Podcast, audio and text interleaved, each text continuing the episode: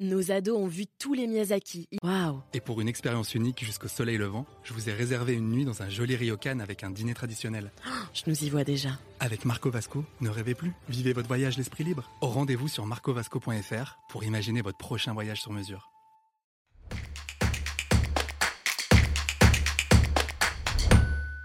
La loi anti-squat de juillet 2023 redéfinit les contours de l'infraction et renforce les sanctions.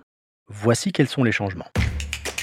Vous écoutez un podcast imaginé par Le Particulier, le média de référence pour mieux connaître vos droits au quotidien. Aujourd'hui, nous répondons à la question de José.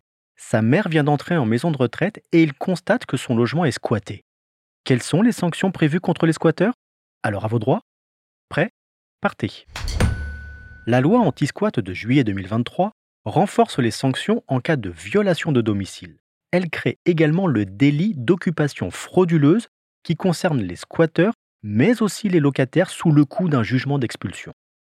Désormais, le squat d'un domicile est plus durement sanctionné puisque les peines encourues passent de 1 à 3 ans de prison et de 15 000 à 45 000 euros d'amende. Pour le squat d'un local autre que le domicile, la loi crée le délit d'occupation frauduleuse. L'infraction est constituée lorsqu'une personne s'introduit dans une habitation, un logement vacant entre deux locations, ou après l'achèvement d'une construction par exemple, mais aussi un local commercial, agricole ou des bureaux. L'intrusion peut avoir lieu en forçant la serrure, avec une clé volée, ou encore la menace ou le chantage. Ce délit est puni de deux ans de prison et 30 000 euros d'amende. Pour obtenir la libération des locaux, adressez-vous à un commissaire de justice qui dressera un constat.